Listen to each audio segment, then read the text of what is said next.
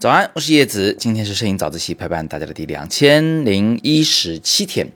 今天来给大家分享一个我的小感触啊。前两天在陪朋友去逛这个展览的时候，哎，突然看到两面特别好看的墙，一个呢是蓝墙，一个呢是黄墙。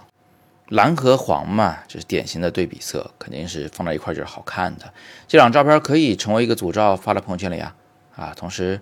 单一张照片来看，其实你看这个蓝墙这张，小米也还是拿这个黄色的包的，那个包上还有个蓝色的小夹子呢，它其实还是黄蓝在搭。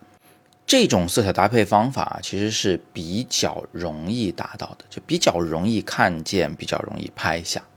但是还有一种呢，是很容易被忽视，但是是我自己最喜欢的，是哪种呢？是通过光线的色温来达到这种效果。熟悉相机参数的朋友们应该知道，对吧？相机里有一个白平衡的工具，就是用来应对自然界中的色温的不同的。呃，比如说天空的光是偏蓝的，夕阳的光是偏黄的，啊，比如说呃，从那个没有被阳光直射的窗户里射进来的光，它是天空光，叫天光，是偏蓝的。但是钨丝灯泡发出来的光。它是偏黄的啊，人造灯光大体上大部分都是偏黄的。这种偏蓝和偏黄啊，它比较轻微，呃，也比较舒服，就不是那么的扎眼，没有那么的明显。那说它不明显，其实摆在一块儿的时候还是会很明显的。比如说今天我给你们看的第三张照片，那这张照片左边的光就是天光，是那个中厅。啊，顶上那个镂空的建筑的外，蓝天所反射的光线进入到建筑里面了，所以它就是大体有点偏蓝。那右边的光呢是钨丝灯泡啊，当然也因为那间房间本来就有一点黄墙，所以就再次强调了那种黄的光线效果。但是不管怎么说呢，就它俩都不是那种油漆的明确的色彩，对吧？它都是在光中夹着一点点色彩在里面。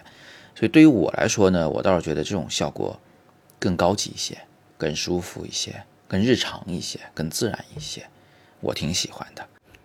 那如果大家也喜欢的话，下次呢就可以在这个光的色温上多多留意，在黄蓝配这件问题上，不仅是靠尤其、靠颜料、靠衣服、靠这个包哈，不是不只是靠事物本身的色彩，而是也要去观察光线。带有的色彩属性。好，那今天的早自习我们就到这里啦。今天也是十一长假前的最后一期早自习，祝大家在长假中能够玩得开心，拍出更多的好照片。别忘了，好照片都可以发到我们群里面来啊！我在群里面来等着大家的云旅行。